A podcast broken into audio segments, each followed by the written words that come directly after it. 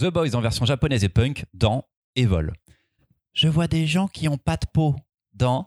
Le mythe de l'ossuaire. Attention, celle-là, elle est technique.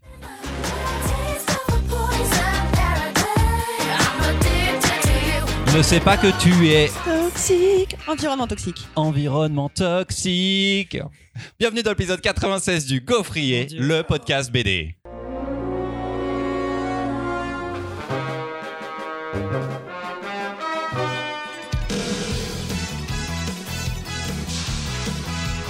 Salut. Pardon. J'écris ces lignes sur mon Mac, assis à une immense table en bois que j'occupe seul. Les albums de cet épisode 96 sont posés à côté de moi et un verre de vin blanc me sert à la fois de respiration et d'inspiration. Le soleil est en train de descendre sur les Alpes italiennes. Mon regard s'échappe sur la droite pour contempler les derniers rayons de soleil s'échouer sur le Mont Blanc. Le temps se rafraîchit plus vite que prévu. Je vais devoir se ter- terminer cette introduction FISA et me mettre au chaud devant la cheminée de cet incroyable logement de location. C'est ma mec première est devenu millionnaire en deux semaines, on ne savait pas. Ah, J'ai l'impression de lire le début d'un Harlequin, c'est C'est un- ceci est un extrait du nouveau roman de Bruno Le Maire. ouais, vraiment, où vraiment ça va déraper très vite, tu vas être à poil sur une peau de belt. Tu sais, tu vois ces films érotiques de la 6, tu vois, avec le petit rond, tu vois. Je sens que ça va venir, tu vois. Je sais pas pourquoi. C'est ma première semaine de vacances. La seconde sera entièrement dédiée au ponçage de Zelda Tears of the Kingdom que j'irai chercher en rentrant d'Italie et dont je n'enlèverai pas le plastique avant d'être rentré de Paris de cet enregistrement. Pourquoi, me direz-vous? Eh bien tout simplement parce que je n'ai pas été foutu de trouver une autre date pour faire le gaufrier que le week-end en plein milieu de mes vacances. Bravo Christopher, on constatera encore une fois la grande intelligence de l'animateur du gaufrier qui se nique sa première semaine de repos à taffer deux heures par jour et la seconde à devoir préparer la prochaine session qu'on fait dans à peine trois semaines avec moultes invités. Alors oui, le Zelda va rester blisterisé jusqu'à ce que tu aies tout lu Christopher, même le long truc, long comme un roman de Marion d'il y a deux semaines. Et le pavé de Charlotte d'aujourd'hui. Ah oui, et puis tu oublieras pas d'écrire ta chronique aussi. La chronique du truc que t'as même pas encore lu. bon, alors, aujourd'hui, aujourd'hui, comme il y a deux semaines, je suis en compagnie de Charlotte, Marion et Louise. Hello. Salut Mathias est également là. Louise qui n'a pas de chronique et n'a pas été obligée de tout lire. Donc euh, Louise, est-ce que tu as lu la sélection d'aujourd'hui? Pas du tout. Très bien. Et je vais parler dans ce micro en mangeant. Oui, mais normalement, est-ce que tu vas mettre le gâteau devant le micro plutôt que ta bouche du ah, coup? je sais pas encore. Je Ah. sais pas, je sais pas ce qui fait le plus de bruit pour t'agacer. Je vais tester. Au fur et à mesure, tu me feras un petit genre, non, ça c'est vraiment pas possible, Louise. Ton rôle aujourd'hui sera donc de jouer la candide et faire ce qu'on préfère, parler des albums alors qu'on les a même pas lus. Ça, ça je peux le faire. Ça, c'est bon Le gaufrier, c'est trois chroniques BD suivies de leur débat. On a un petit jeu aux deux tiers. Si vous nous kiffez, donnez-nous de la force en nous suivant sur les réseaux sociaux et en partageant nos posts. Si vous n'avez pas de force, mais de l'argent, vous pouvez quand même nous en donner via notre page Tipeee et obtenir moult contreparties selon votre don. Enfin, avant de me lancer dans ma propre chronique, sachez qu'on a un Discord ouvert depuis quelques mois, tenu par l'incroyable Mathias aujourd'hui présent. Coucou Mathias. Donnez un micro à Mathias, s'il vous plaît. J'en ai deux, je sais pas. Oh, c'était beau. Vous pouvez y retrouver plein d'autres gaufrettes pour parler du podcast, mais aussi de tout le reste. On se retrouve là-bas quand vous voulez. C'est parti pour la première chronique, et c'est sur le manga Evol. Christopher, c'est à toi, on t'écoute. Je vais reprendre en main cet épisode. J'aurais dû te faire présenter les deux épisodes, été pas mal. Sans que t'aies lu aucune BD en plus. Ah oui, c'est ça le meilleur. Je sais pas si je vous l'ai dit, mais je suis en vacances. Au moment de caler la date, je savais très bien que j'allais devoir écrire une chronique, alors j'ai décidé, pour une fois, de m'attribuer un titre sur lequel il serait facile d'écrire et que tous mes petits camarades ont adoré, je le sais déjà. C'est rare d'arriver en sachant qu'on a déjà gagné. Que personne ne va vous dire que non mais gna gna gna, ton manga il est niais, euh, en plus il est même pas beau, euh, et peu importe euh, qu'on lise de droite à gauche ou de gauche à droite, on comprend rien. Référence à Blame. Aujourd'hui, je sais que personne ne va se moquer de moi. Tout le monde voudra savoir ce qui fait que ce nouveau manga d'Atsushi Kaneko est le meilleur manga de ce début d'année. Tout le monde viendra ensuite dans ma librairie. Ce sera la liesse pour se procurer le titre dont j'aurais si bien parlé. Aujourd'hui, Mais je vois de quoi Alors c'est pareil, c'est toujours pas très radiophonique, mais Louise a été prise d'une illumination qui l'a traversée de part en part, de la tête aux pieds, elle a sursauté sur son siège, vraiment, elle a voulu crier mais pas dans le micro en disant Ah, mais ça y est, je sais ce que c'est. Il est derrière toi si Pourquoi maintenant tu sais alors qu'on en a parlé à midi en plus j'avais pas le. T'as dit un mot, c'est ça qui est bien fait dans la chronique. T'as dit un truc qui est fait. Ah merde. Mais j'ai pas encore parlé du truc. J'ai dit le, Mais voilà, c'est ça. j'ai dit le nom de Peut-être l'auteur fait. le répète depuis tout à l'heure et je tiltais pas, tu vois, fatigue. Et là maintenant, je suis en mode Ah putain, mais oui, bien sûr. J'arrête. C'est Je je Je sais pas comment ça va passer parce que normalement tout ce premier paragraphe devait donc arriver à cette phrase. Aujourd'hui, je suis Mimoun. Parce que je viens en sachant. Voilà, c'était c'est ça. Tout ça était lié au paragraphe d'avant que tu as gâché encore. Parce qu'en l'absence de Mimoun, il est temps qu'un libraire reconnu pour ses goûts éclairés en matière de manga reprenne le flambeau de la chronique du titre chelou indé. Je suis outré. Maintenant que je suis Mimoun, va falloir assurer avec une chronique semi-improvisée où j'arriverai à placer le maximum de références et de faits sur l'auteur tout en spécifiant de à de multiples reprises son incessant et formidable hommage au cinéma. Je pourrais par exemple citer euh, David Lynch et euh, l'hommage à Donnie Darko. Ah, ça ce serait pour mon public de bobo sûr, ceux-là on les connaît. Mais pour attirer le chaland, faudra aussi que je drague en parlant de la ressemblance entre Evol et le comics The Boys de Garth Ennis, récemment adapté en série télé. Bim Hop, en surprise, pour ne pas perdre les fans de bol végétaux falafel en circuit court, je rappelle que Kaneko, il a quand même fait un polar en trois tomes en hommage au cinéma de Méliès. C'était grandiose. Il a aussi revisité une œuvre de Tezuka récemment. Et si vous aimez le burlesque et l'excentrique, euh, il faudra vous procurer Desco, sa précédente grande série. Maintenant que tout le monde est unifié derrière moi, Mimoun, je vais en vite fait parler de l'histoire. Evol, c'est trois ados, Sakura, Nozomi et Akari, qui se retrouvent en hôpital psychiatrique après une tentative de suicide qui n'a pas très bien réussi. Tout cela pour des raisons différentes, ils se rendent compte qu'ils fréquentent le même lycée et avaient décidé d'en finir le même jour. Mais les coïncidences ne s'arrêtent pas là quand on découvre que chacun vient d'acquérir un super pouvoir. Akari peut créer des flammes, Sakura peut l'éviter et Nozomi peut tout percer du bout de son index. À eux trois, ils vont s'échapper. Incroyable. Mais euh, il, peut, il peut faire des trous, mais que pas loin de son index. C'est-à-dire que de 3 cm d'épaisseur. 3 max. cm d'épaisseur max. Mais il peut tout percer par Pour contre. monter des c'est nickel. Il est préperce, il fait les, nul. pré- les trous de Il préperçage. nul ce pouvoir. C'est digne de je peux Non. provoquer un courant Non, d'air. parce que il peut percer les, les, les clés, les, les... Serrure. les serrures. Le mot, c'est serrure. Et c'est très Quand malin pour s'échapper d'un hôpital psychiatrique, par exemple. Hmm, Et c'est ça peut tuer des gens aussi, tu vois. S'il te met sur, le, sur, la, hop, Hmm, sur la jugulaire, pin, 3 cm, ça suffit. Pas mal. c'est fort. Ok. Je vais encore une fois essayer de reprendre ma chronique là où j'en étais. Euh, euh, euh, euh, J'en étais où? Ah oui. Percée de son index. À eux trois, ils vont s'échapper de leur prison, slash asile, slash hôpital, et commencer à foutre un putain de bordel parce que c'est des gros punks et que casser des trucs, ça fait du bien. Manque de bol, en phase 2, ils auront un duo de super-héros très super, mais pas très héros. Lightning Volt et Thunder Girl, deux encapés en cuir et attache SM que la population croit cool, mais en fait, Lightning Ball, il est à la fois très con et totalement taré, d'où la référence à The Boys et au Homelander, déjà une référence à Superman, à un Superman dont les valeurs auraient été retournées. Donc en résumé, on a trois ados qui se cherchent et deviennent les ennemis publics numéro un parce qu'ils taguent et volent, bref, se rebellent, et de l'autre, des débiles surpuissants contrôlés par les politiques locaux qui vont les prendre en chasse. Evol est tantôt punk, tantôt anticapitaliste et anticonformiste. Il montre une jeunesse qui ne se laisse plus faire, et si pour le moment leur monde ne semble pas les comprendre, j'ai envie de croire que Kaneko fera avancer la série vers une fin heureuse, vers un retournement des valeurs et une acceptation de la rébellion, de la différence et surtout du désordre. Et on en a bien besoin du désordre en ce moment. Mais s'il y a bien une chose que j'ai appris à force de lire du Kaneko, c'est qu'il est aussi punk que ses histoires et que celui ou celle qui prédira la fin des vols devra être encore plus punk que lui. Je dis, il y en a un qui meurt. Je pense ça va arriver vite. C'est donc de Hatsushi Kaneko, c'est publié chez Delcourt Tonkam au prix de 19,99€ le tome. Il y en a deux de parus pour le moment. Charlotte Ah, Comme par hasard, tu me fais reprendre par quelqu'un qui est sûr que, tu, que, que, que la BD a été c'est- il y avait appréciée marqué- puisque c'était dans ma Vu sélection. le nom truc de chronique, c'était soit toi, soit Louise. Et vu qu'elle a déjà, elle m'a déjà fait chier dans ma chronique, faut pas lui redonner la parole maintenant. Ça a l'air vachement bien. non Non, Arrête de euh, manger ton gâteau là. Enfin, mange ton gâteau plutôt et baisse ton C'est micro. un nouveau gâteau. Non, moi j'adore tout ce que fait Kaneko et Evol n'échappe pas à la règle. Euh, J'ai adoré cette histoire punk. Je ne pense pas que ça va bien se finir.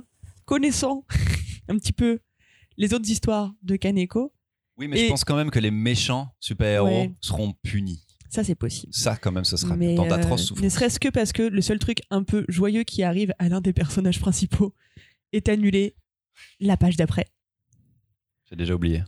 dans le tome 2 avec sa maman. Ah oui. Ah. Il a pas reçu ses Ikea. Il a pas reçu ses Ikea, il peut pas percer des petits trous dedans. Euh, le seul défaut que je lui donnerais, c'est en termes d'impression, parce que 20 euros le tome pour du papier euh, comme ça, où l'encre a bavé, parce que euh, qui aurait pu prédire que euh, Kaneko utilise des noirs hyper pleins? Euh, Du coup, je suis un tout petit peu énervé contre Delcourt là-dessus. Je pense que ça aurait mieux valu soit Mais du ils ont papier. fait une belle grande édition cartonnée quand même. Ouais, mais du coup, pourquoi ne pas utiliser les mêmes papiers que celui de- des éditions de Tezuka, tu vois? Mais j'ai trop hâte de voir où vont aller ces ados et d'avoir la suite de l'histoire parce que c'était vraiment fun et en même temps hyper touchant et en même temps hyper beau. Et euh, je rêve d'avoir un original de Kaneko un jour, quoi. Ou au moins de le Mmh. voir en vrai. En plus, Même il pas est passé, pour- là, il est passé en France il y a pas longtemps, quoi. Ouais, mais il a fait le sud-ouest. Il a pas fait, il a pas fait l'est de la France. Il a fait Paris. Je crois qu'il a fait une date à Paris. Deux dates à Paris. Mm. C'était pas mal. Est-ce que c'est le meilleur Kaneko? Pour moi, ça Quel est reste ton- Wet Moon pour l'instant. Ah, c'est Wet Moon ton préf, toi? C'est celui avec lequel j'ai découvert. Ah ouais. Ah non, mais c'est Desco. Non, c'est pas Desco. C'est. euh, Soil? Non Oui, Search and Destroy. la Search and reprise Destroy, de Tezuka. trop bien. Tu Mais préfères ouais, Search and Destroy trop bien. Ah, je trouve que Desco est quand même son meilleur Desco. C'était Ouais. avec des Moi, c'est Search and Destroy et Wet Moon euh, égal. Égalité. Ok. Marion, Eh ben, c'était super. t'en avais déjà lu? Euh, on a fait Desco ensemble dans le gaufrier, je crois. Mais Complètement. Ah, parce que j'ai pas retrouvé. Je croyais que c'est dans un Tipeee. Eh ben, pensez pour euh, Baptiste il y a un mois. que Baptiste, euh, il y a un précédent enregistrement, on lui suit, on l'est tombé un peu dessus tous Ah. parce qu'il n'avait pas trouvé les anciens épisodes. Mais donc j'avais découvert l'auteur avec Desco parce que c'était probablement Mimoun qui en avait fait une chronique et j'avais trouvé ça canon et rythmé et complètement punk et c'est la première fois que je lisais du punk aussi beau dans la BD japonaise avec Oui. un dessin incroyable, incroyable. Et du coup j'en ai j'en ai pas lu beaucoup d'autres, mais c'était vraiment, vraiment super. Je vois Evol, je me rends compte que ça va être du super-héros. Et là, d'un coup, j'ai un peu peur. Ah, t'as été refroidi. J'ai un peu peur parce que, euh, bon, bah, les histoires de type en slip, vraiment, bon, c'est pas une passion incroyable. Et le manga, souvent, je suis quand même vite larguée. Donc, j'y suis allée en me disant, ça va être super beau, mais je sens que je vais encore rien comprendre de ce qui se passe. Il va me manquer la moitié de l'univers, puisque je sais que dans cette édition, il n'y a pas d'introduction pour me rappeler tout le lore que je connais pas. Et en fait, non. C'est hyper cool. C'est vraiment hyper cool. C'est euh, franchement trash. C'est encore plus trash parce que les dessins sont pas trash. Les dessins sont d'une beauté incroyable Les et dessins sont un peu trash quand même. Il y a des séquences. euh, En fait, le Oui, truc mais c'est il est que pas le, crade. le dessin Non. n'est pas Il est crado. C'est noir hyper et blanc, très- hyper C'est à la noir et burn. blanc. stylisé. C'est noir et blanc, très net, très stylisé, mais du coup représenté de la violence dans des dessins très stylisés. Il y a aussi un truc où moi ça m'enlève de la distance quand le dessin est punk et crade. Et du coup c'est assez fascinant à lire. C'est, je trouve, euh, en plus hyper fascinant de lire du super-héros américain, clairement du stéréotype de super-héros américain de comics dans du manga. Alors, il y a que les deux super-héros Lightning euh, Bolt et Thunder Girl qui sont des reprises de super-héros américains, mais sinon on n'est absolument pas dans un truc de comics américain On du n'est tout. pas dans un, on n'est pas dans un truc Du de tout, comics américain, mais Même eux, ils ont des pouvoirs de débilos en fait. Non, mais c'est des, fous, débilos. Par contre, ça fait comme des figures tutélaires qui vont rythmer aussi un autre enjeu du récit. La question de savoir euh, qui sont euh, les super, qui sont les héros, qui sont les vilains et qui sont les... Ça s'installe super vite. Et vraiment, c'est très très chouette. Je lirai la suite. Louise, Moi, tu le suis feuillet. Pardon. Hyper- oui, non, je suis hyper impressionné par sa façon d'écrire les jeunes, alors qu'il a quoi maintenant Il a 50 ans, le gars? C'est Ne me pas, regarde c'est pas, pas moi, hein. un gars de la rue. Ouais. Et, il arrive à, à garder le truc hyper euh, actuel, à pas être en déconnexion avec les jeunes d'aujourd'hui. Il est trop fort. 57 ans, il y a. Mathias, il est trop rapide sur l'internet. Louise, qu'est-ce que t'en penses? Tu le feuillettes, tu ne l'as pas lu Feuillette Depuis tout à l'heure, je l'ai pas lu. Bon, clairement, il y a des moments trash. Là, il y a eu un moment d'explosion de tête qui était assez ouf. Mais du coup, à vous entendre en parler, euh, genre, c'est le mélange euh, de euh, Black Hole et, euh, et The Boys, ça, clairement, ça donne envie, quoi. Ah, voilà. On a envie Mm. de dire, euh, on a un peu envie de, de, de voir le merdier, quoi. C'est très, ça a l'air- ça a l'air cool. Ça a l'air cool. T'avais lu, t'avais lu Desco euh, J'avais là lu Desco, j'avais lu Wet Noon. Là, cette petite lune là, on dirait Méliès encore, parce que là, Ouais. c'était tout le Ah but oui, de. il aime bien euh, la Complètement. lune qui le cinéma. lui. Globalement, il aime bien le Il est merdier, très quoi. fort. C'est très très beau, c'est très cinématographique encore une fois dans son découpage aussi. Le rythme classe. est incroyablement mené. Le rythme est trop bien, t'es direct dedans, il y a beaucoup d'émotions dès le départ. Je trouve qu'il est très bon euh, dans le, le fait d'amener des séquences de flashback dans lesquelles tu vas voir ce qu'ont vécu en fait ces trois adolescents, qui sont des choses pas simples de la vie, mais qui sont pas tous et toutes les mêmes. Ça, c'est très malin. Oui, et c'est une, euh, super bien amené. Ils s'entendent pas forcément Sans les en trois faire en des plus. caisses et tout. Et la Ouais. façon dont ils commencent à avoir des liens entre eux et tout, trop bien. Enfin, tout oui, est trop parce qu'au début, ils, se- ils se lient et ils s'échappent ensemble alors qu'ils se connaissent pas tant que ça. Euh, mais dans le tome 2, ils sont pas potes en fait. Il y a, ça commence la scission. Et tu te dis, bon, bah euh, voilà, le, le groupe est déjà mort et tout. Le groupe s'appelle Evol et ils, ils font acte de rébellion. Et en fait, euh, en fait c'est pas si simple. C'est pas juste trois, trois ados qui vont se retrouver et qui vont commencer à taper des trucs juste parce qu'ils sont vénères. Non, ils sont pas vénères pour la même chose. Il va falloir qu'ils se retrouvent dans les tomes suivants. Je trouve ça très malin. Très très beau. Bon, c'était facile. Tout le monde euh, savait qu'on allait bien aimer. euh, Mais est-ce Evol. que ça te fait pas du bien en même temps de parler d'un manga où tout le Si, monde mais est- quelque part, euh, est j'ai d'accord avec toi l'impression pour une fois de- d'aller dans la facilité. Et c'est dommage, tu vois. J'aime souffrir un peu. Oh, tu sais, moi, mes sélections de la dépression, il y a un moment, ça me fait du bien. oui, mais des aussi, fois, on hein. se retrouve sur la dépression aussi, tu vois. Oui. Il y a deux semaines, voilà. non, mais euh, sur Acting Class, peut-être pas. Eh, c'était pas si pire, franchement. Ah non, mais on va voir. Après, tu vas faire un truc Lovecraftien, là. Mais tiens, tu veux garder la parole? On a fini? Je crois qu'on a fini. Deuxième chronique avec Marion qui va nous parler de l'ouverture de l'univers des mythes de l'ossuaire, qui sont une, une anthologie de récits d'horreur Vas-y, fais ma chronique. en comics. Lovecraftien, Lovecraftien, comme ça j'aurais tout fait. Marion Salut Euh, Aujourd'hui, l'exercice est un, un peu risqué, un peu tangent. Vous parlez de ma joie de la lecture de deux récits indépendants, mais inscrits dans le même univers et publiés en France en même temps. Autrement dit, pas d'ordre de lecture. Un binôme d'auteurs que j'ai déjà croisé et qui m'a déjà enthousiasmé, Sorrentino et les meilleurs, qui ont déjà fait de l'horrifique ensemble. Je suis content que tu niques les chroniques d'autres personnes aussi. Moi, en fait, faut pas m'inviter quand effectivement, parce que du coup, je découvre les trucs. c'est pas possible. Pourquoi le, pourquoi le oh Mais parce que c'est Jeff Lemire encore. Quoi Encore? Ça fait longtemps on n'a pas parlé de Jeff. Tu auras le droit de m'interrompre 18 fois à ma prochaine chronique. J'ai mis mon doigt sur le mot où je suis dans ma chronique. je suis super prête. Cette fois, deux tomes très grands, très noirs, et euh, comme une annonce bien menée, les mythes de l'ossuaire. Je plonge sur les conseils d'un libraire de qualité et commence par des milliers de plumes noires, parce qu'il fallait bien choisir.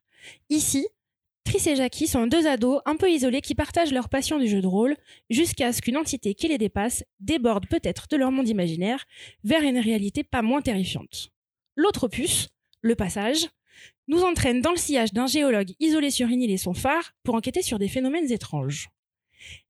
Il y a quelque chose ici, des histoires racontées par des ados pour se faire peur dans le noir. Quelque chose d'Edgar Allan Poe et de Lovecraft. Oui, ok. des récits euh, qui font sursauter parfois, juste pour le plaisir du frisson. On regarde se construire une mythologie étrange dont il faut bien le dire, on n'a ni les codes ni le panthéon à la fin de la lecture des deux premiers tomes. J'ai été complètement happé par un dessin franchement solide et par un rythme propre à chacune des histoires, l'une proche du thriller et l'autre du huis clos horrifique. Deux premiers récits qui m'ont laissé sur ma faim et quelle joie Un goût trop peu, parfaitement délicieux. Ici, pas question de binge-watcher une série, il va falloir attendre la publication des suivants pour en savoir plus. Et comme chacun lit les récits dans l'ordre qu'il ou elle aura choisi, je suis sûre que nous ne construirons pas tous cette mythologie de la même manière. Des frissons, peu d'explications, beaucoup d'impatience, j'en veux encore.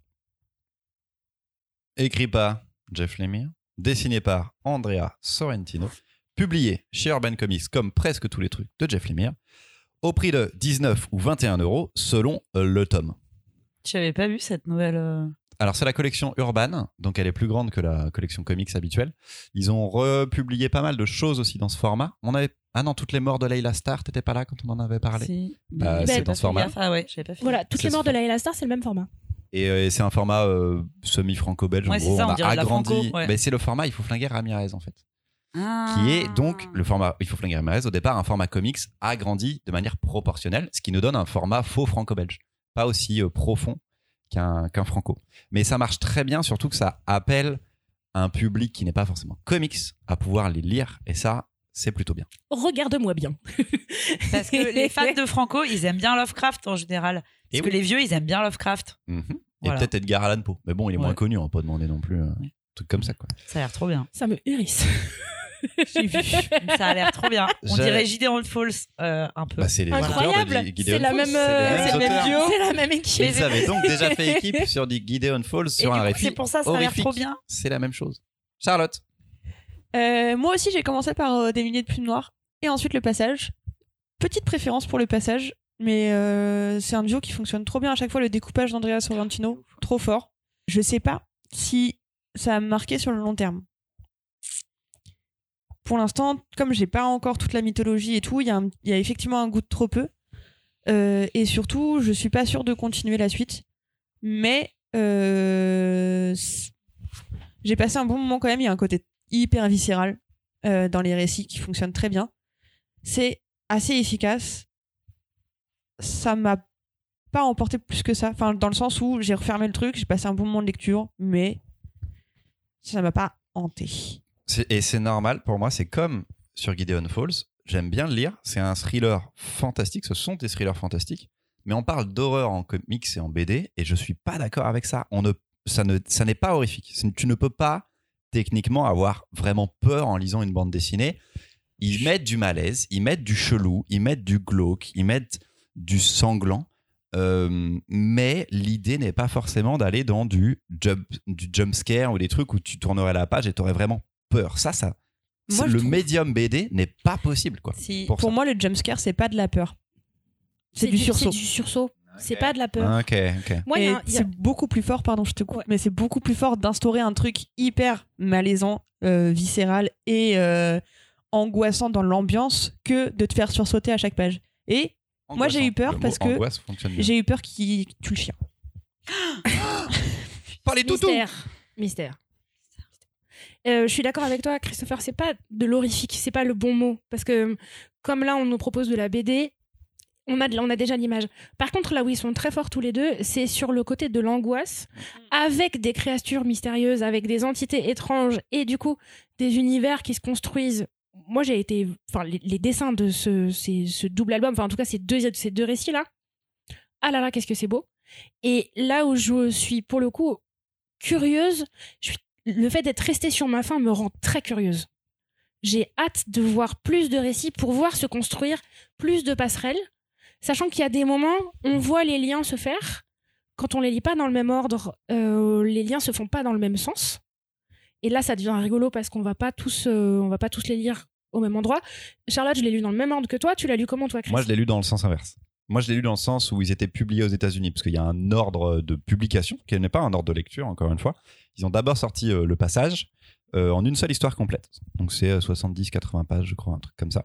Et après, il y a eu des milliers de plumes noires, qui lui était une mini-série, donc en six fascicules, euh, mois par mois, pendant six mois. Et là, ils sortent un nouveau truc complet dans pas longtemps. Donc, même le mode de publication n'est pas le même aux États-Unis. Je voulais garder le, le sens de lecture de publication américain.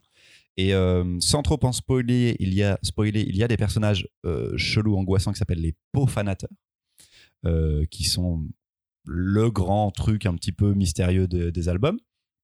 C'est bien, vous avez que le nom et pas l'image, mais vous allez pouvoir imaginer un petit peu. Quand tu fais le passage, ils ne sont même pas mentionnés. On les voit, mais le mot pofanateur n'existe pas. Et quand tu lis des milliers de plumes noires, tu as déjà. Ils sont un peu plus loin dans l'explication, le mot arrive. Et donc, je me, mon, binôme à la boutique, euh, Florian, lui, il a lu euh, Milliers de plumes noires. Puis après le passage, il m'a dit Ah, mais du coup, c'était cool de revoir les profanateurs dans le passage et tout, et de comprendre un petit peu comment on va jusqu'à eux, ce qui se passe et tout.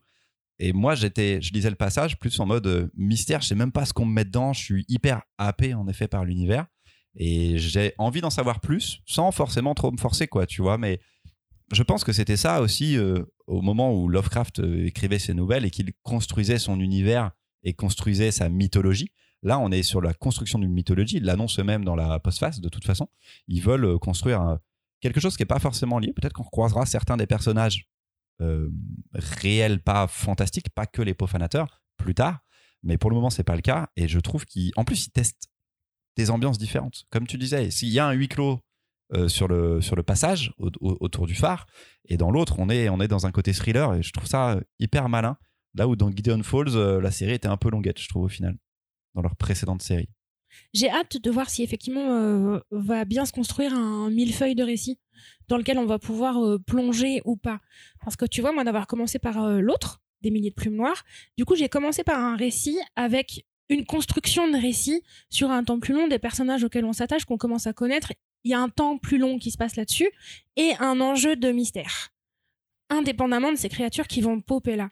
Je finis ce premier album et j'ai un univers, mais qui est très lié au personnage que je viens de découvrir. C'est ces deux nanas dont je vous parlais.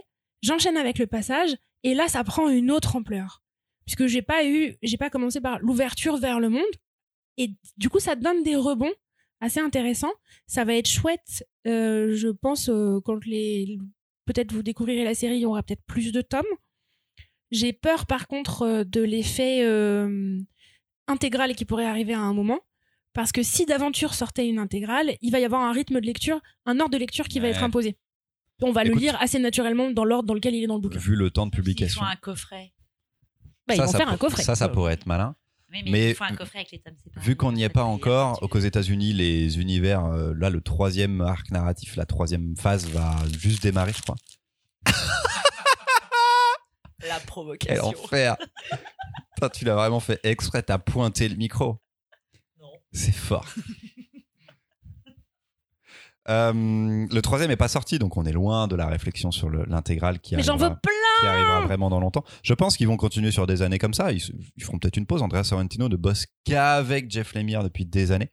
Euh, ils ont fait Joker Killer Smile, ils ont fait Gideon Falls, ils ont fait Primordial sorti il y a pas super longtemps. Je pense ça fait 4 ans. euh, Sorrentino il travaille que avec Lemire. Donc euh, ouais, très plutôt bon titre, bon début d'univers. Ça peut paraître court, je pense. Ça peut paraître court de se dire ok, j'ai juste une petite histoire, mais j'ai pas toutes les infos. Ça fait déjà 40 balles à dépenser pour un petit 40 balles à HP Louise, ou alors c'est le gâteau. On sait pas encore. On vous dit ça dans deux secondes.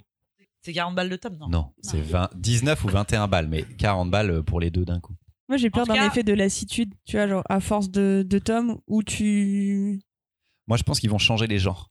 Hmm. Que là, Genre, on il y a eu aura un ça, et ce serait le plus des malin à décors de ruines avec des statues cheloues la nuit. Il y a beaucoup ça là, j'ai l'impression. Bah, euh, les peaufonateurs, ils sont là-bas, quoi. Donc, euh, si, je pense que ça, on le verra Ça, un peu a, à chaque a fois. priori, ça, ça, ça risque d'être un récurrent quand si même. eux, ils reviennent pas, c'est un peu chiant quand même. C'est, c'est, c'est du coup, ça fait- Pour le a moment, ça fait un tome en huis clos hyper condensé qui va super vite en termes de rythme, de temps et peu de personnages.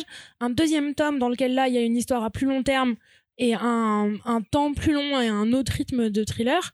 Et Charlotte, on en reparle quand ils font de la romance. Ce sera parfait. Mais après, moi, je, je les ai lus Entre avec genre, profanateurs. une ou genre deux semaines d'intervalle ou un truc comme ça? Non, ou plus. Et du coup, j'avais complètement oublié que dans les milieux le plus noirs, elle parlait grave de gens qui s'appellent des profanateurs que tu vois jamais. Et du coup, j'avais pas fait le lien entre les deux. Si tu les vois, les peaufonateurs. Oui, oui, mais j'ai pas fait le lien entre Ah oui. le, le terme que j'avais oublié parce que je l'avais lu il y a genre un Deux mois, semaines. trois semaines, et, et euh, le truc qui se passe en vrai, tu vois. Bah, Et du coup, voilà. Super. Peut-être j'aurais mieux fait de les lire plus rapprochés. euh, c'est Alors, possible. C'est pour ça que l'éditeur les a sortis en même temps. Ça, c'était malin de leur part. Comme Ça. le coffret avec des tomes séparés au final, plutôt qu'une intégrale qui impose. Un grand coffret avec des tomes grands comme ça? Bah, on sait pas. hein. Ouais, il faudra, faudra changer le format. Non, mais les coffrets, après avoir prendre de la place dans le dans l'étagère, ça sert à Ça quoi? peut faire joli. Arrête, euh, moi j'ai les coffrets de 2 KB. Parle pas dans ton micro là Allez. Par contre, pour souffler là, tu prends. le-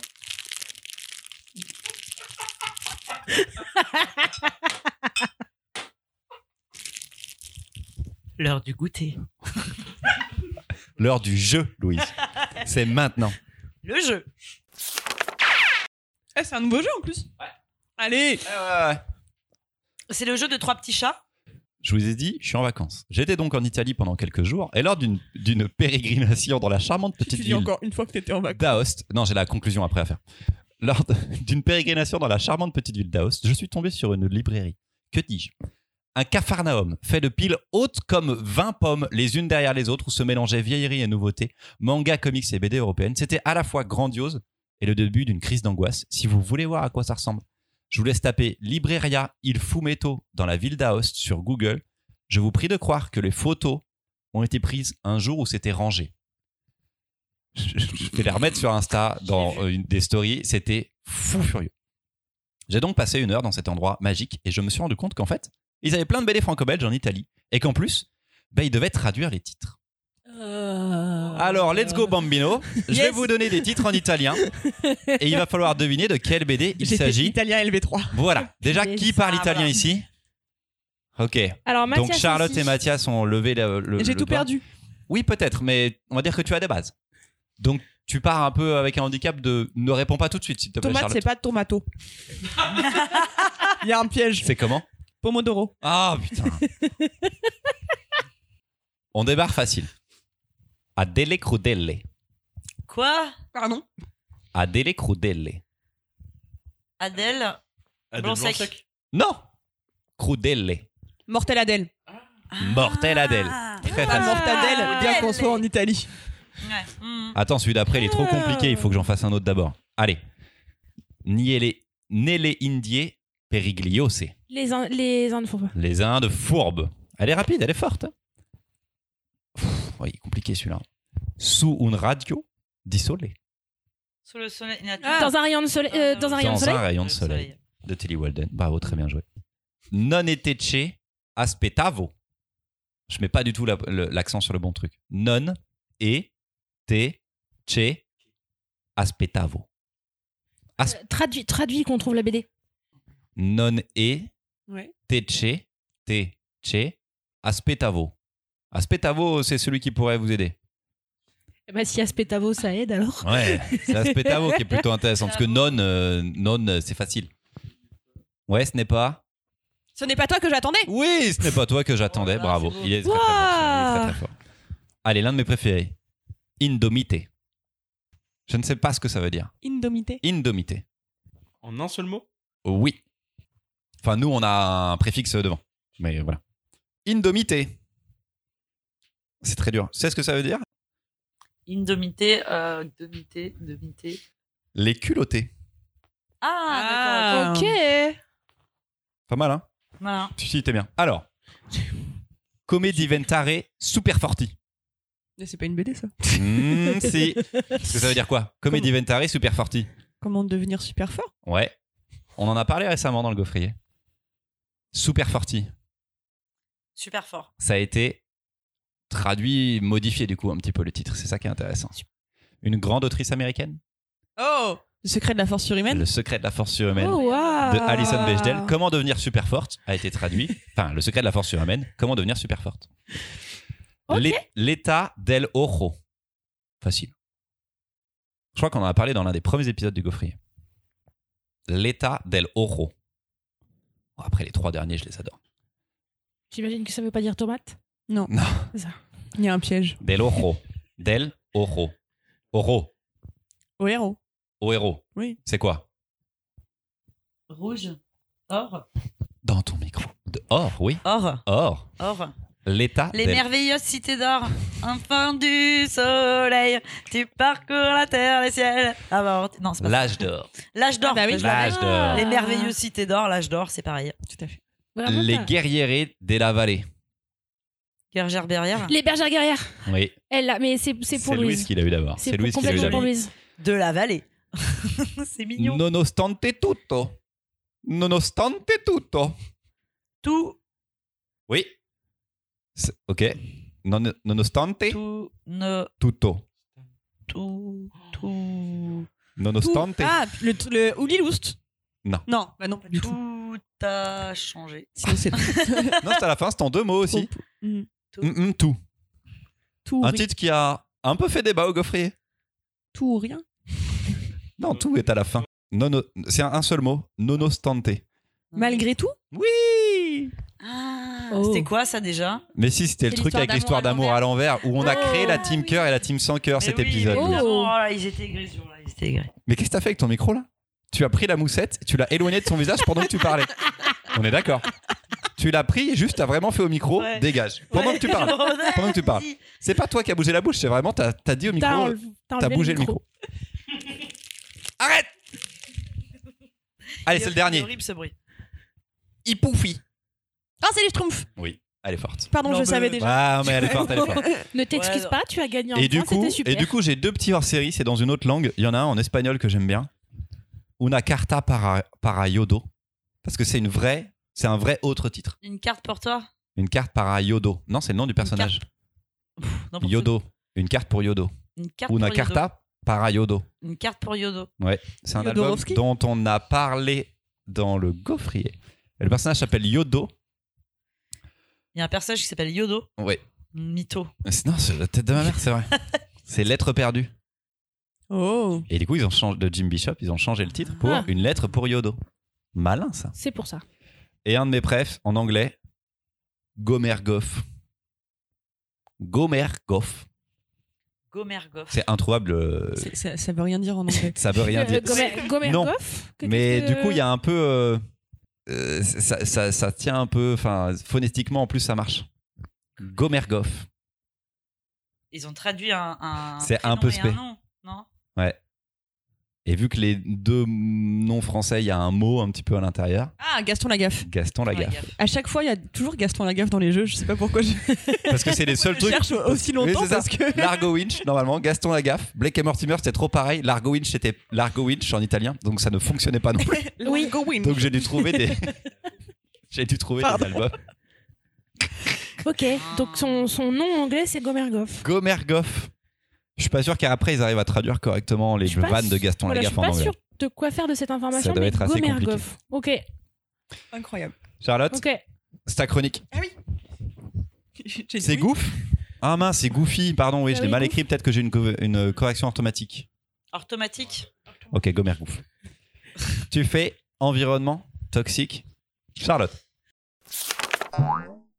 Bonjour, je suis Kate. J'ai postulé chez vous pour rembourser mon prêt étudiant. On m'a dit que les conditions étaient dures, mais, euh, mais que ça payait bien.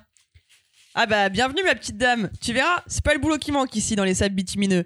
La seule chose qui pourrait manquer, c'est la présence féminine, si tu vois ce que je veux dire. Quoi Ça te fait pas rien? Ouais, va pas falloir te vexer pour si peu si tu veux tenir ici, poupée. Si on peut pas faire de blagues, on s'en sortirait pas ici. Bon, mets ton casque de chantier et tes bretelles réfléchissantes, je vais te montrer avec qui tu vas travailler. On n'a pas de gilet, que des bretelles. La direction veut pas payer plus.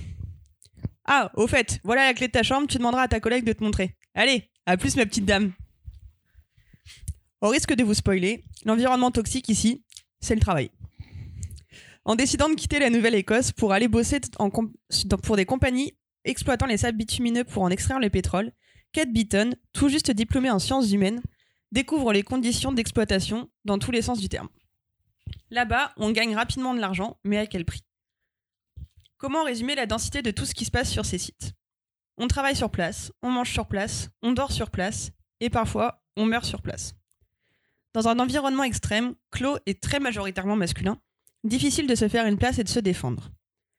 Kate trouvera des soutiens auprès des femmes et des autres néo-écossais, mais peut-on tout raconter? Avec ce témoignage à vif, Kate Beaton montre à quel point capitalisme et patriarcat sont intrinsèquement liés, et à quel point le travail participe à l'aliénation des gens comme des sols et comment tout le monde est impacté. Un récit essentiel, subtil et terriblement efficace, avec par contre euh, des petits trigger warnings, drogue, accident du travail, dépression, agression et viol. C'est de Kate Beaton. C'est publié chez Casterman pour le prix de 29,95 euros. Marion. Ok, allez, c'est parti. Parce que je te rappelle que je peux relancer que une autre personne. Non, mais c'est Parce que, valable. en Je- fait, non, Louise, elle l'a toujours pas lu. Je comprends, je comprends. J'ai lu le début et ça avait l'air trash. Euh, c'est cool. euh, assez impressionnant parce que je me souviens pas du nombre de pages, mais c'est sacrément épais. Et Attends, je l'ai. il y Je a l'ai écrit. en plus, donc il y a à lire, c'est long. Euh, ce qui est, ce qui, moi, 425. ce qui moi m'a beaucoup impressionné aussi, c'est que euh, Kate Vittan, elle nous raconte euh, son expérience euh, des camps d'ouvrières non qualifiées et elle le fait sur le temps long parce que pour une raison de récit, elle va y aller une première fois puis elle va y retourner. Et il y a un côté assommant de répétition. L'environnement toxique, euh, elle découvre très rapidement un environnement toxique masculin parce qu'elle est une jeune femme minoritaire dans un groupe d'hommes qui vit en huis clos. Euh, Il y a aussi quand même qu'au fur et à mesure de, de sa vie dans ce camp d'extraction euh, de trucs ultra polluants, elle va se rendre compte qu'elle participe à créer premier degré un environnement toxique et polluant. Mais on reviendra effectivement très très très très souvent sur son expérience euh, du sexisme ordinaire, très violent, et très violent parce qu'il est très sournois. Il est très sournois, elle arrive à mettre en lumière de ces regard qu'on nomme jamais, de ses blagues récurrentes et de la manière dont elle, ça l'écrase en permanence. Oui, j'ai trouvé ça. Pardon. Non, non, vas-y, j'allais dire, euh, il est, il est souvent pas sournois, insidieux peut-être, mais pas sournois. Parce que des fois, il est visible quand il y a les gars qui font la queue devant son stand, parce qu'elle, elle- en fait, elle, a- elle est magasinière, donc elle donne des outils. Oui, mais quand tu dois témoigner, tu peux rien dire. Non, bien sûr, pardon. C'est un sac et c'est. C'est pas là-dessus, c'est que elle le constate. Il y a 50 mecs qui sont là juste pour venir la voir. Tu fais, ah ouais, Néanmoins, c'est- c'est Néanmoins, ça, c'est juste dans l'organisation d'une journée. Tu peux pas aller voir ton chef en lui disant il y a des gars qui me regardent. Et c'est là où pour moi c'était Mm. sournois Mm. parce que du coup ça existe dans les fêtes, ça existe au réfectoire, ça existe sur son lieu de travail, ça existe dans la manière dont ses chefs parlent d'elle, dont elle a des surnoms qui oh petite poupée quand même, non mais ça va, euh, te vexe pas. à répétition. Toute la journée dans tous les endroits puisqu'ils vivent ensemble. Et ça, ça met en lumière un truc euh, assez impressionnant qui est effectivement de la construction de comment personne ne voit le problème puisqu'il n'y a rien à pointer. Il y a une volonté aussi de se réapproprier le récit, puisqu'elle a été appelée par des journalistes, notamment, elle le raconte à un moment, qui veulent lui faire témoigner sur le sexisme sur son lieu de travail et tout. Elle veut pas témoigner parce qu'elle dit j'ai l'impression qu'en fait la meuf avait déjà prévu ce qu'elle voulait raconter et qu'elle allait déjà me faire dire des trucs avant même que je parle.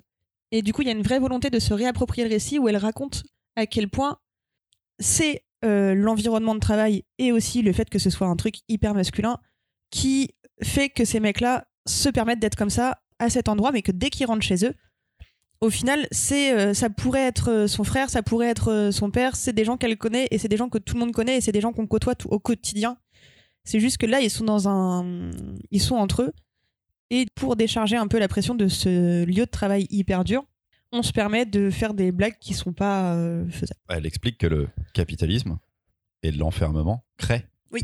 Créent le sex- en tout cas nourrissent le sexisme. Pas créent le sexisme parce que le sexisme est là dès le départ, mais en tout cas Non, que nourrissent le c'est que sexisme. c'est lié euh, depuis le début et que ça participe. Je suis très d'accord avec euh, tout ce que vous dites. Parce que, Et ben c'est super. parce que tous les thématiques sont très là. Mais euh, ce qui m'a le plus plu dans cette BD, c'est que elle est inlâchable. C'est-à-dire que des fois, on peut se demander ce qui fait une bonne BD. Comment une BD elle marche, pourquoi elle marche, pourquoi est-ce qu'elle nous a touchés? Dans la narration, et je suis incapable de dire pourquoi, dès la première page, Kate Beaton, elle raconte trop bien. Tous les dialogues fonctionnent, tous les personnages existent et sont à la fois attachants et potentiellement détestables. Euh, intrinsèquement, sans, même si on enlevait toute la thématique qu'il y a derrière euh, sur le féminisme et sur le- l'environnement toxique, sur le sexisme ordinaire, c'est qui, qui est déjà incroyable. C'est une putain de bonne BD et une putain d'autrice. C'est fou. C'est 425 pages.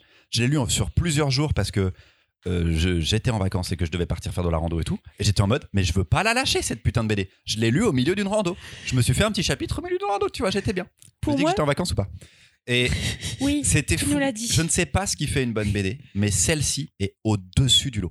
Pour moi, le fait qu'elle vienne d'une licence de sciences humaines et qu'elle ait commencé par de l'humour et de la jeunesse fait qu'elle est profondément humaine, qu'elle sait très bien observer les gens et que du coup, ça rend son récit hyper à vif, hyper humain et elle a une expressivité dans les visages Ça, c'est génial. qui fonctionne de ouf. Parce que Elle a un trait qui est assez simple, c'est ultra genre simpliste. vraiment, elle fait, elle fait quelques traits et, et ça dessine la personne, mais par contre, l'expressivité des visages est hyper forte. Elle rajoute parfois juste les petits sourcils alors que ses yeux sont très sont des simples points noirs et juste le fait de rajouter une expression du visage avec les petits sourcils avec la bouche ça change tout ça fonctionne elle a un rythme dans sa page qui est vraiment génial c'est une putain de raconteuse d'histoire elle est incroyable je, je pense que c'est sa première BD euh, hors jeunesse en tout cas moi c'est la première Elle avait fait euh, ah, un. Manan ou un truc comme ça qui n'est plus édité aujourd'hui en France. ok euh, qui étaient des, des strips de blagues euh, qui se passaient euh, à l'époque napoléonienne, si je dis pas de bêtises. oh wow ok Ouais. Oui. mais c'était du strip c'était de la blague quoi en une C'était du strip. Là, c'est la première fois qu'on a un ouais. récit long.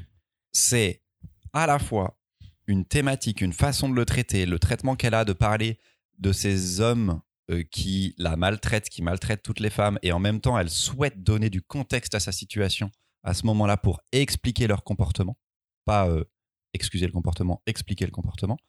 Et en même temps, le fait qu'elle raconte si bien son histoire, qu'elle elle ait des dialogues incroyables, ça fait de cette BD, et je c'est rare parce que j'ai pas eu énormément de gros coups de cœur ces derniers temps, mais c'était incroyable de ressentir ça avec une bande dessinée. Sur ces derniers mois, je n'avais pas eu ça. Et c'était génial. Donc euh, merci de me l'avoir fait lire parce que la couverture est un peu euh, grisâtre et tout machin, ça donne pas forcément envie. Tu l'ouvres, tu te dis, oh, les couleurs, c'est pas dingo.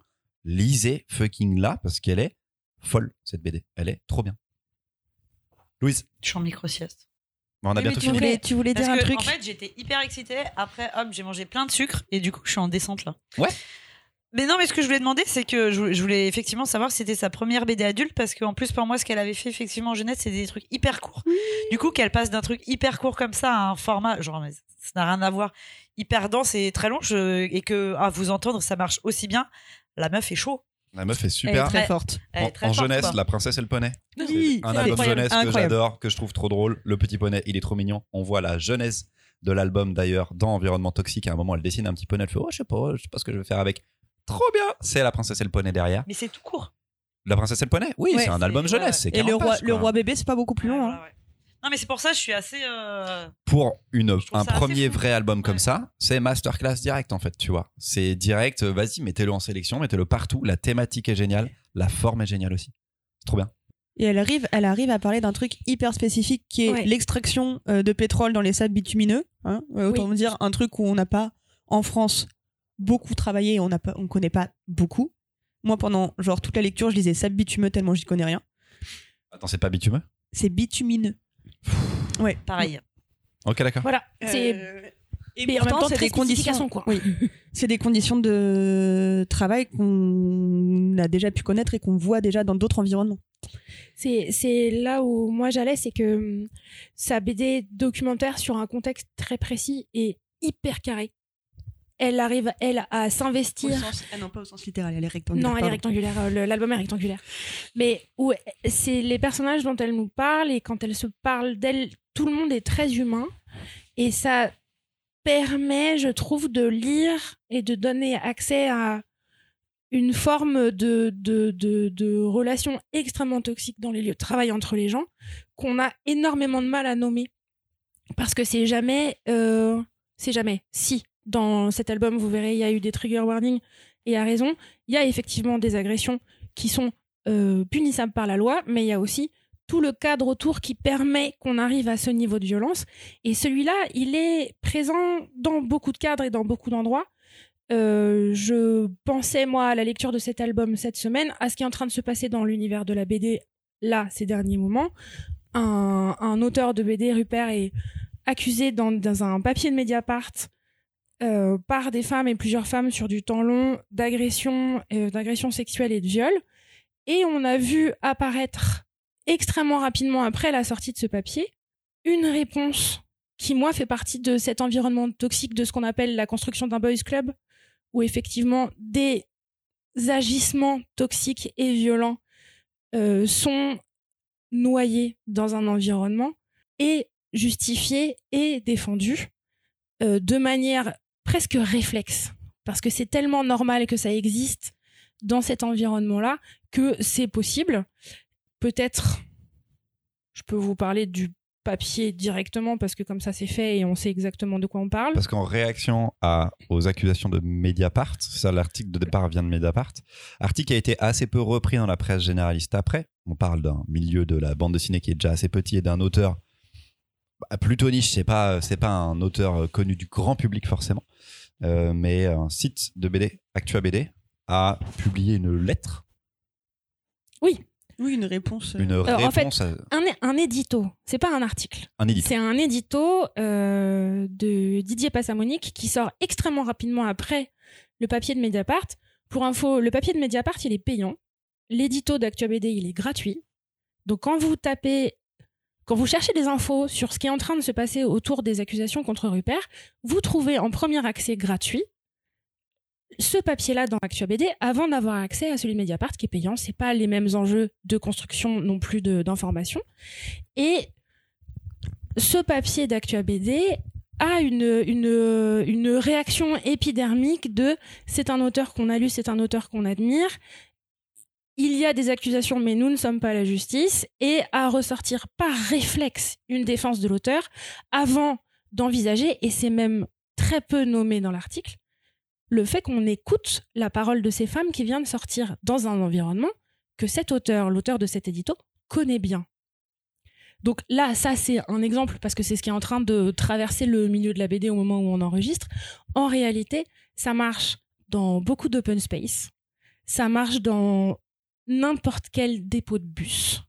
Ça marche dans certaines librairies. Ça marche dans n'importe quel euh, McDo. Ça peut arriver aussi. Dans beaucoup d'équipes, qu'est-ce qui se passe dans ces moments d'agression en groupe ou permise par le groupe où du coup le premier réflexe qu'il va y avoir, ça va être de défendre pour noyer et de défendre et noyer. Et là, à ce niveau-là, cette BD-là fonctionne extrêmement bien pour ça. C'est pas possible de pas voir les mécanismes. Parce qu'elle part du sexisme ordinaire pour revenir sur la BD. Elle part du sexisme ordinaire pour aller jusqu'à des véritables sur des agressions punissables par la loi. Et les réactions des gens à qui elle pourra en parler, la peur qu'elle a elle-même d'en parler, toutes les conséquences de ces actes-là seront euh, noyées dans de la peur, de l'appréhension et euh, des réactions euh, apeurées en effet. Quand on en parle, euh, quand des garçons en parlent, eh ben le principe euh, c'est d'abord de dire euh, t'avais pas cherché le truc, etc. Le principe de euh, Le seul vrai soutien qu'elle va trouver, c'est auprès de femmes auprès de femmes qui elles-mêmes plus, elles-mêmes ont auront subi. vécu et où elle aura même pas besoin de le dire. Et certaines ne la, ne la défendront pas aussi. C'est qu'elle parle aussi de certaines femmes qui, elles, sont tellement dans ce milieu-là qu'elles se protègent et s'éloignent de, majoritairement de ça et ne veulent même pas en entendre parler non plus. C'est un, constat euh, assez... euh, parce qu'en plus, il est refermé. C'est c'est un huis clos avec des milliers de personnes dans l'environnement toxique. Ce qui est, euh, par exemple, le milieu de la bande dessinée. Je trouve que tu as raison de faire le lien, le lien avec ça. Parce que les choses se, se savent, les choses sont connues mais les choses ne veulent pas forcément se dire de peur des conséquences pour les personnes qui parleront ou les personnes qui relaieront ou pour les personnes qui prendront part et qui s'investiront. Et euh, là, par exemple, avec, euh, avec Rupert, euh, très peu de médias généralistes auront repris l'affaire, en auront parlé. Ça restera très petit et très niche. Et que faire de, cette, de ces dossiers, de ces affaires au milieu d'un Que faire de ces dossiers, c'est une chose, mais c'est aussi comment on en parle et qu'est-ce qui se passe là-dessus? Parce que moi, ce qui m'a frappé dans les accusations qu'il y a contre cet auteur, les infos sont dans Mediapart, les trigger warnings sont en début d'article, vous vous préparez et vous ne lisez que si vous pouvez le lire. Mais c'est effectivement, j'ai été choquée que le premier réflexe qu'il y ait eu d'un support ou d'un média ou d'un rassemblement de ce petit monde de la BD là, ce soit une réaction épidermique à dire oui mais en fait, oui mais peut-être. Il s'avère qu'entre-temps, cette, cette lettre-là, elle a beaucoup circulé, elle a suscité beaucoup de réactions. Le site Actua BD a fait euh, une mise à jour de l'article en début d'article, disant que la rédaction euh, allait euh, sortir une lettre un petit peu plus tard aussi.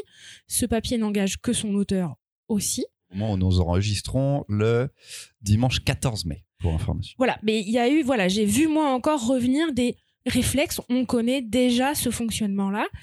Et je Il y a trouve. eu, pardon, je te coupe, mais il y a eu le même dans euh, les cahiers de la BD, là, le numéro qui est sorti, euh, ce- c'est un bimensuel, le- les cahiers de la BD, mais surtout l'affaire Vives en disant, euh, en défendant Vives, en disant voilà toutes les BD qui n'auraient pas pu être publiées si elles étaient publiées aujourd'hui. euh, et c'est encore une fois pareil, il a un réflexe de euh, défendre à tout prix l'auteur parce que on le connaît, parce que on a fait des soirées avec lui et euh, Et allez vous faire cuire le cul. merci. Juste ça, hein, je veux dire. Voilà. Le mec, il montrait des parpaings, il ferait ça très bien. Euh, bon, il y aurait quand même des problèmes. C'est pas parce qu'il s'appelle Bastien Vives. je- Ça m'agace. Voilà. Louise est sortie de sa micro-sieste. Très agacé par ces Euh, comportements qui sont toujours les mêmes excuses. C'était assez étonnant de voir à ce point en rentrer en résonance ma lecture d'un des énormes albums de la rentrée parce que dans la BD documentaire ou dans de la BD très accrochée au réel, celle-ci, c'est effectivement une masterclass.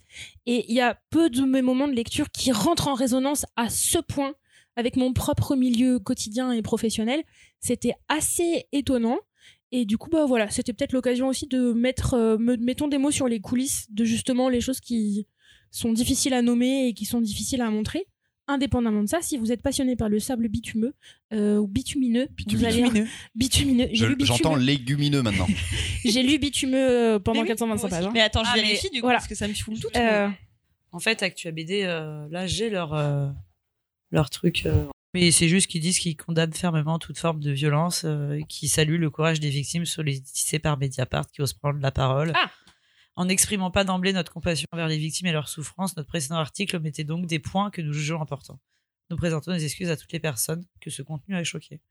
Ok, la réponse vient d'être postée pendant l'enregistrement. Non, Non, c'est je pense peut-être nous pas, qui sommes pas on l'avait peut-être pas très bien regardé. euh. On n'a pas suffisamment bien pré- bien préparé euh, On est cet enregistrement. On est le 14. Ouais.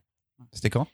C'était, euh, peut-être il faudra refaire, c'était euh, il y a quelques jours. La... Le premier édito était l'œuvre d'un seul homme. Ouais, voilà. Et je pense que la une- rédaction de Actua BD a voulu faire un point général et une volonté globale. Mais de très réagir. vite, des gens d'Actu BD ont dit genre euh, c'est sorti sans que nous on en ait connaissance et euh, Allez Merci d'avoir ramené le sujet, en tout cas, j'en suis très content. La BD, la BD est grande et la BD résonne avec tous nos milieux, tous les milieux d'hommes et de femmes. Euh, donc, prenez soin des gens autour de vous et aidez les personnes qui peuvent être aidées. et croyez les victimes. Écoutez les victimes et croyez-les, en effet. On va passer aux recommandations. Louise, Oui. Non, c'est pas moi, Louise. Louise, elle aura pas de reco. Elle, J'en elle étais finit à- l'article. Oui. C'est toujours, si, c'est toujours pareil. Euh, J'ai une reco, mais qui du coup est vieille parce que toujours je sors pas et je regarde des séries qui est euh, regarder The Last of Us parce que franchement j'ai trouvé ça génial et c'est un peu ce que ça, ce que ce qu'aurait dû être Walking Dead si ça avait été réussi. Voilà, c'est cool. Et en plus il y a Pedro Pascal. Moi je kiffe. Voilà. Trop de Pépé, trop de Pedro Pascal en ce moment. Ouais, mais Pedro Pascal, il est cool. Cœur. Marion. Alors, euh, moi, j'ai aussi une J'ai reco. regardé Charlotte, mais j'ai dit Marion. Oui, ça m'a perturbé. Ouais, Bah, moi désolé. aussi. Du coup, j'ai entendu mon nom et je suis partie. Désolé. Euh, j'ai une reco série, mais j'ai une reco micro série sur Instagram. Vous allez voir, il y a une équipe de comédiens, scénaristes, réalisateurs, réalisatrices. C'est des grands zinzins parce que je les ai découverts en 2021 sur un précédent projet qui s'appelait le projet Pieuvre, qui est terminé maintenant. Le projet Pieuvre, c'était une micro-série d'une bande de potes euh, parisiens, parisiennes qui capturait des micro-moments de vie publiés sur Internet au moment où c'est censé se passer dans l'histoire. Si une bande de potes déjeune à 13h40, Ok. La minute de la série sort sur, sortait sur Instagram à 13h40. ok, ok, ok. Le projet Pieuvre s'est terminé il y a 1440 minutes. Autant vous dire que c'est un peu loin à rattraper. Mais un bout de ce collectif relance une nouvelle série là maintenant. Ça s'appelle The Kidults. C'est encore une fois euh, des trentenaires parisiens. Une bande de quatre potes qui s'est perdue de vue et qui, l'une d'entre elles, va clairement forcer pour que tout le monde se retrouve. Et il y a pour le moment une toute petite vingtaine de pastilles. Donc vous pouvez rattraper ça super vite. Il y a un côté un peu addictif, les personnages sont très vite attachants ou détestables, vous verrez bien. Mais euh, en série, quand on n'a pas le temps des séries, ça c'est super. Sur Insta. Sur Insta, tu peux rappeler. The Kidults, comme les kids adultes. The Kidults. Ok. Voilà. Charlotte. Je l'ai fait en Euh, te oui. regardant dans les Alors, yeux. Puisqu'on parle d'environnement de travail euh, vraiment super, euh, je sais pas exactement quand sortira cet épisode, mais si les salariés de Verbaudet sont toujours en grève, je vous recommande leur caisse de grève. Ah. Euh, voilà, là pour l'instant, euh, au 14 euh, Mai. mai, mai, ça fait deux mois qu'elles sont en grève pour des meilleurs salaires, pour des augmentations. euh, et, et du coup, voilà, il faut les aider. Parce, qu'on les- on- parce que le travail des femmes, encore une fois, est souvent invisibilisé. C'est quasiment que des meufs qui travaillent à Verbaudet. Ok, d'accord. On a tendance à donner- Débilos. Pas mal de Ils sous. font quoi, Verbaudet? Verbaudet, ils font de la vente par correspondance de vêtements. D'accord. Ok. Ils font euh, un truc qui ressemble genre euh, le système de la Camif. Ah, Demande à ta mère. de Croix-Rousse et. Enfin, Ouais. Croix. Ouais, c'est ça. Non, pas Croix-Rousse. Non, pas Croix-Rousse. Ça, c'est Ah, un ok. quartier de Lyon. Oui, c'est ça. Comme là, sur catalogue un peu. Sur Trois catalogue. Suisses. Les Ouais. trois Trois Suisses. Suisses. Les trois Suisses. Croix-Rousse, trois Suisses. Super. Petit Suisse, yaourt. Allez, on y va. Euh, Donc, caisse de grève. Deux caisse de mois. grève. Qu- Deux mois. Waouh. Deux mois. euh, J'ai vu un genre vraiment une toute petite vidéo d'extrait de témoignage. Il y a une meuf, ça fait 25 ans qu'elle travaille chez Verbaudet. Elle est au SMIC. Ok. C'est moyen. Voilà. Mathias, il a une rock Donc, on donne des sous aux meufs. Voilà. Et c'est sur Litchi. C'est sur Litchi. Hmm. Mathias, une reco. Alors Christopher a commencé l'épisode en parlant de Zelda Tears of the Kingdom. Du coup, Mm. je vais vous parler jeux vidéo, mais pas du tout Zelda. Je vais vous parler de la série Yakuza. Je crois que ça me dit quelque chose. C'est une série qui a, qui a débuté en 2005 euh, chez Sega. Euh, c'est un jeu à troisième personne d'action, aventure et beat them all. Tu tapes sur. T'as un Yakuza, tu tapes sur des gangsters dans la rue. C'est un peu un GTA. C'est un peu comme un GTA, mais pas dans un monde ouvert. Mario vient de regarder surtout- des images et un mouvement de recul de oh. Ah oui, alors c'est dans le Japon des années 80, ouais. Et il y a aussi ce qui est assez marrant avec Yakuza, c'est c'est la- on va dire que l'histoire principale est très sérieuse, mais il y a plein de quêtes annexes qui sont complètement délirantes en- à la japonaise. De euh, alors par il y a des il y a des trucs un peu limites, on va dire. hein. Tu peux gérer des clubs hôtesses euh, des choses comme ça, mais t'as des qui ne sont pas des environnements toxiques car. Si, pardon, ça l'est totalement. Hmm, oui. Aucune excuse. euh. Mais bon, c'est euh, tout Et genre, l'univers il y a eu un extrêmement décalé. Il y a, il y a un nouveau qui va sortir cette année, qui sera le huitième de la série principale, neuvième de la série principale. Ah, pardon. Parce qu'il y a des spin-offs aussi. Oui. Et euh, voilà, donc c'est gratuit sur le Yakuza, Game Pass tonton pour les joueurs Yakuza. PC. Ok. C'est vraiment très bien. J'ai son- j'ai mis 60 heures dans le premier jeu. Il y a 8 jeux. Et voilà, c'est trop bien. Il y a des trucs qui ont très mal vieilli et qui sont très gênants, mais des trucs très drôles et tu te dis, c'est normal au Japon. voilà. Merci le Japon. Ok. Christopher, Oui, une ma reco recommandation donc ne sera pas Zelda Tears of Kingdom vu qu'il est sous blister. d'Aoste. Ce sera la vallée d'Aoste. Est-ce qu'il vous a dit qu'il est parti en vacances en Italie? Non, en vrai, la vallée d'Aos, super, c'est vraiment Non, comme les Alpes, mais c'était super. Je recommande le tunnel du Mont Blanc, euh, qui en fait est beaucoup plus sécurisé que ce que je pensais. Euh, J'ai eu une crise d'angoisse au début, mais après, ça s'est très bien passé pendant les 15-20 minutes euh, de tout le trajet. C'était super. euh, très bon éclairage dans le tunnel du Mont je Blanc. pensais qu'il était plus long que je pensais que c'était plus long que 20 minutes. C'était très long. Pour- dans- C'est long quand même Ah, quand t'es en non, voiture et que t'as pas hein. le droit de bouger et tout, Mais tu vois. pour, pour moi, tu sais, Et à un moment, il y a un débile, il a roulé moins vite et il fallait faire 150 mètres. Je fais, mais je vais m'arrêter en fait. Pour... euh, Enfin, bon, voilà. J'étais en voiture. Je vais m'arrêter, mais je vais m'arrêter. Non, je vais pas vous, vous parler de l'Italie, je vais vous parler d'un truc euh, éminemment plus important. Il y a une mini-série documentaire sur Ed Sheeran qui vient de sortir sur Disney. Oh Et je suis pas- Je suis pas un grand fan de Ed Sheeran. Mais quand même. J'écoute pas ouf Ed Sheeran, mais j'aime bien le gars. Je le trouve un peu fun. Et euh, la série documentaire est assez géniale. Elle est en quatre épisodes. Chris, t'as pas besoin de te justifier. On regarde tous des trucs. Non, non, mais euh, c'est vraiment l'équivalent de euh, de la série Ah, doc- pas de souci. Je recommande de ouf la famille Kretz. Je les adore. Je kiffe aussi. Y a pas de. On a tous le droit. Tu vois. Non, mais c'est l'équivalent du docu sur Orelsan, mais avec une guitare. Le, que vous aimiez ou pas, Ed Sheeran, ça va. Non, je te rejoins. La série Ed Sheeran est super. Moi, j'écoutais Ed Sheeran, j'ai regardé Ed Sheeran. Vraiment, le documentaire est super. T'as vu la série Mais par contre, c'est un peu comme Aurel San, Mais si. Non, mais c'est super bien. Non, non, non, super non, bien. non, mais non, pas musicalement, mais je veux dire la série, tu vois. Oui, non, mais non, ça n'a rien à voir. Mais non, non. C'est euh, vachement bien. Vous avez le droit Mais c'est plaisant. Ed Le petit Ed Sheeran est vraiment hyper attachant et euh, 2022 c'était une année un peu bresson genre euh, sa femme elle se tape un second cancer il a deux filles son meilleur pote il meurt Euh, c'était assez ouf de voir la euh, discographie et la carrière de ce petit jeune homme qui vient de nulle part et qui est assez ouf. Il fait il fait des en fait il fait des tournées mais il est tout seul sur scène. Ça m'impressionne à chaque fois. Le gars il a pas de musicien. Il est tout seul sur scène avec une guitare qui peut faire des loops et un clavier et il fait tout tout seul. Et il est dans un stade et il est tout tout seul. non mais t'en connais beaucoup qui font ça? En France, on a Vianney, d'accord? Il y a Ed Sheeran. Ouais. C'est quand même pas ouf. C'est quand même ouf. Donc euh, très cool. Vous allez potentiellement chialer. Et euh, juste Non, pour parce que info, Moi, j'ai- moi, j'aime pas du tout la musique d'Ed Par Sheeran. contre, mais on s'en Agent- fout. Agent immobilier de luxe, la famille Crête. Et là, tu peux te Ça peut être. Ça, c'est intéressant.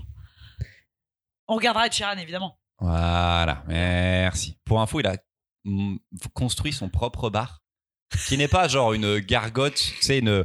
C'est pas comme en Corse avec une paillote. Il l'a construit genre. Il a construit un bar en dur dans son jardin, en, dans- en Écosse ou je sais plus où en Angleterre. Et vraiment, il y a, genre il y a des irlandais. étagères avec il y a 100 whisky. Et en fait, c'est juste qu'il n'y a pas de barman. C'est lui et ses potes, ils font des barbecues et ils vont dans le bar et ils se prennent tout ce qu'ils veulent, quoi. Tu Ah, vois. il est grand le jardin quand même. Ouais, ouais, il a un grand jardin. Ouais, il a, il Il a a un peu de pognon, ouais. Oui, maintenant il est un peu. Est-ce qu'il était dans appartement de luxe du coup? Je crois pas qu'il était dans Agent T'imagines de le crossover Le La famille crossover. Kretz doit trouver une maison pour Sheeran. Sheeran. Bouh Alors, ça serait, ça, faut, faut qu'on leur propose. Mais il y a conflit. Il y en a une, c'est Netflix, là, c'est Disney+. Il y a un truc. Ah merde. Mm, mm. C'est tout pour aujourd'hui, les gaufrettes. Euh, Rendez-vous dans deux semaines avec quatre invités en même temps, mais ils parleront tous à tour de rôle, c'est promis. Si Dans vous voulez des savoir micros qui c'est, Ah.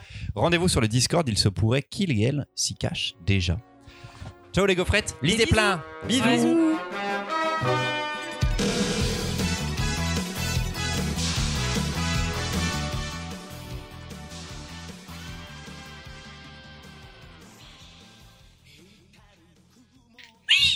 Ça fait un peu comme ça une marmotte, non?